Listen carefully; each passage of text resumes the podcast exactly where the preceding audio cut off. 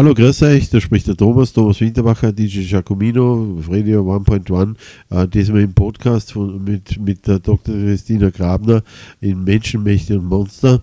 Wir haben schon einiges besprochen, Christina, äh, über Menschlichkeit, äh, über Monster und äh, sind jetzt eigentlich gelaunt eigentlich über Mächte und äh, haben den Einfluss der Medien kurz angerissen.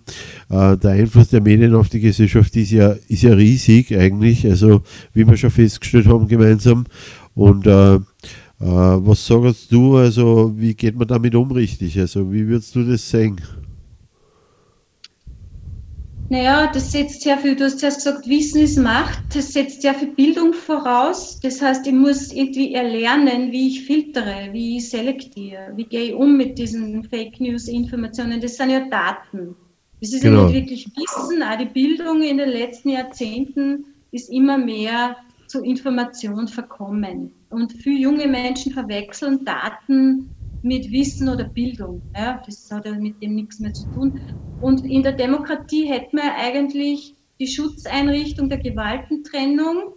Ja. Nicht? Also Legislative, Exekutive, Judikative, also dass, die, dass kein Machtmonopol entsteht. Das ist ja die Idee. In der Diktatur wäre Machtmonopol. Mittlerweile genau. sind es eher Wirtschaftsbetriebe, die dann Einfluss nehmen über Lobbyismus, Wismar. Und dann hätten wir als vierte schützende Macht eigentlich eine freie Medienlandschaft, an freien Journalismus. Wenn das natürlich so korrumpiert, dass jeder Bereich gekauft wird oder nicht mehr unabhängig voneinander ist, kriegen wir natürlich als Bürgerinnen und Bürger Probleme. Wenn man nur noch Hofberichte, ja. Ja, wenn, wenn ein Hofberichterstatter hat, ja. ausgerufen ja. wird, nicht, dann ja. greifen unsere demokratischen Freiheiten auch nicht mehr. Ja, das, das sagt ein, ein, Bekannter von mir, Hofberichterstattung, äh, es ist mehr oder weniger also kauft, äh, beziehungsweise auch das, mhm. das zugunsten von denen schreiben und äh, das kann es halt irgendwie auch nicht sein, weil freier Journalismus ist so wichtig, also mhm. dass, man, dass man da wirklich also gut fundiert und, und frei recherchiert und das auch präsentiert, ja, richtig, ja. Christina, wir sind schon fast am Ende. Es, ist, es sind nur mhm. zwei Fragen äh, über. Und zwar bei Macht, also wenn man über Macht spricht, wo beginnt da die Gewalt? Was sagst du? Und äh, äh, die Gewalt der Diskriminierung zum Beispiel oder die Gewalt der Worte also an sich oder so. Wo, wo, wo beginnt es oder, oder wo, wo ist da die Grenze oder was, was, wie sagst du das? Ja, Gewalt ist Machtmissbrauch. Man weiß also bei Gewaltdelikten, ja. dass da meistens ein Machtgefälle äh, besteht, zum Beispiel beim Missbrauch von Kindern, also sei es, dass dieser Geistlicher ist oder Vater, Onkel, Lehrer, Kindergärtnerin. Äh, das heißt, einer ist überlegen und missbraucht diese Situation. Ja. ja. Ähm, Gewalt beginnt eigentlich sehr früh, bereits, wie du gesagt hast, bei Worten, also bei verbaler Gewalt. Also wenn ich jetzt sage, zum Beispiel nur weil jemand eine andere Meinung vertritt, ist er ein Verschwörungstheoretiker ja. oder, weiß ich nicht, rechtsradikal oder sonst was, dann ist das bereits verbale Gewalt. Ja, ja. ja. Oder ein Übergriff, weißt, Menschen sind oft so unachtsam, man muss eh selber aufpassen und gebrauchen Worte und merken gar nicht, sie werden übergriffig beim anderen gegenüber. Ja? Ja. Wenn ich jetzt sage, weiß ich nicht, äh, du verstehst es nicht, weil du hast das und das nicht. Woher nehme ich das Recht? Ja? Ich kann, mir, ich kann ja gar nicht einsehen in den anderen. Also es gilt für mich schon so diese goldene Regel, Aristoteles und auch, glaube ich, Christus, ähm, man, was du willst, dass man dir tut, im Positiven tu auch einem anderen. Also, ja, genau, ja, genau. Ich will nicht einfach abgeurteilt werden, also werde ich das beim anderen auch tunlichst lassen. Das Übergriffigkeit passiert sehr schnell ähm, ja, ist oft, läuft oft sehr unbewusst. Und da beginnt bereits Gewalt. Es gibt ja psychologische Gewalt, es gibt physische Gewalt, es gibt sexuelle Gewalt, es gibt soziale Gewalt, es gibt wirtschaftliche Gewalt. All diesem sind wir jetzt irgendwie auch ausgesetzt, mehr oder weniger. Ja. Was, äh, da muss ich fast die Frage nur einschieben, äh, was können wir da machen, also dass man, dass man entschärft sozusagen, also beziehungsweise bei der Gewalt, äh, die äh, mehr oder weniger eine Prävention macht, also äh, Prävention in, in, für Gewalt äh, äh, dass, dass man rechtzeitig vielleicht auch sagt, stopp, das reicht mir jetzt, also das genügt mir oder, oder was weiß ich was, mhm. oder was sagst du, also wie, wie siehst du das? Das muss von ganz klar auf trainiert werden, finde ich. Also schon ja. Kleinstkindern, Kleinkindern, dass ja. ich ihm sage Nein oder Stopp. Ja. Nicht, nicht ja. weiter.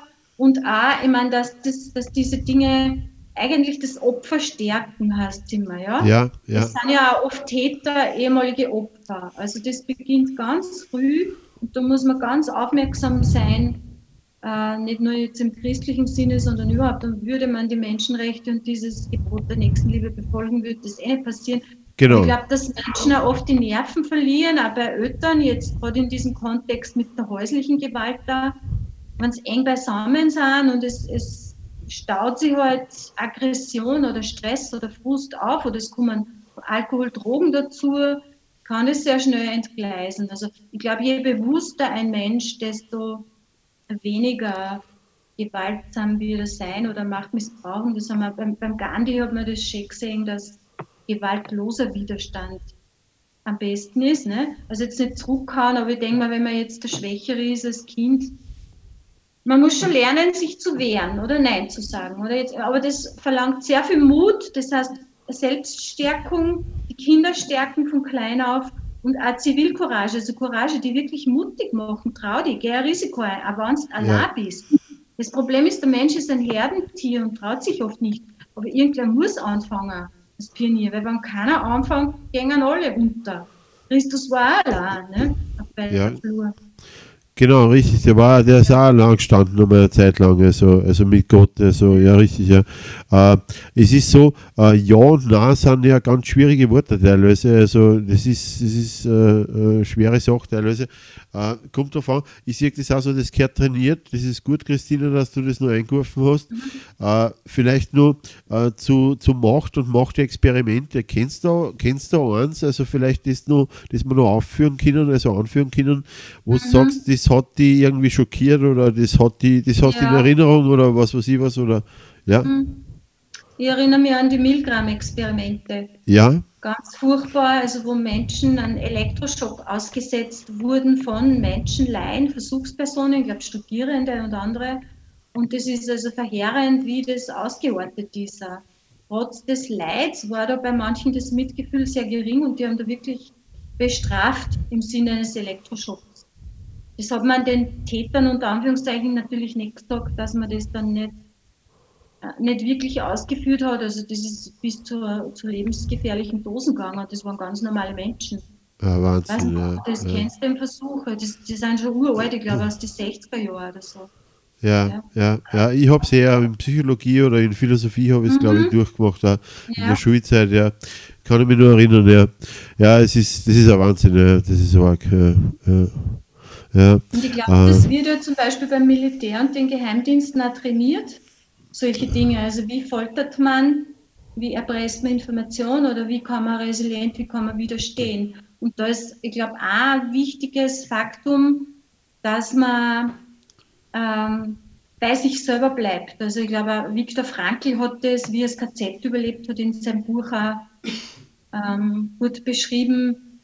Ähm, dass du halt in dir selber stark bleibst und dir vertraust, weil das, das Ziel ist ja, den Willen zu brechen ne, bei solchen Dingen und dann, dann darfst du halt nie einsteigen. Und das ist jetzt auch, wenn die Minderheit sagt, äh, eine Maske ist eine Körperverletzung, ich trage die nicht und sie überall wird eingeprügelt und es gibt doch ein paar, die sagen, na und ich vertraue mir und das ist nicht in Ordnung oder was auch immer.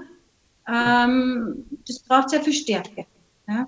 Ja, dass man aufsteht, Zivilcourage und so, das ist richtig, ja.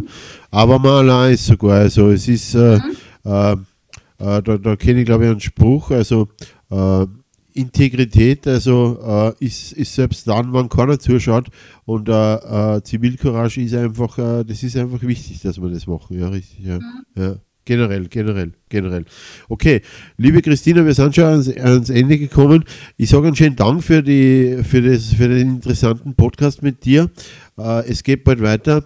Bitte schön, äh, alle, die Interesse haben und so, äh, Zusendungen und so, äh, Anregungen, äh, Kommentare, hinterlasst es uns. Und äh, ja, bis demnächst. Und es hat mich sehr gefreut. Danke fürs Zuhören und danke, liebe Christine, also, dass du dabei warst. Ja? Danke auch. Danke, ja. Wiederhören. Ciao, für dich.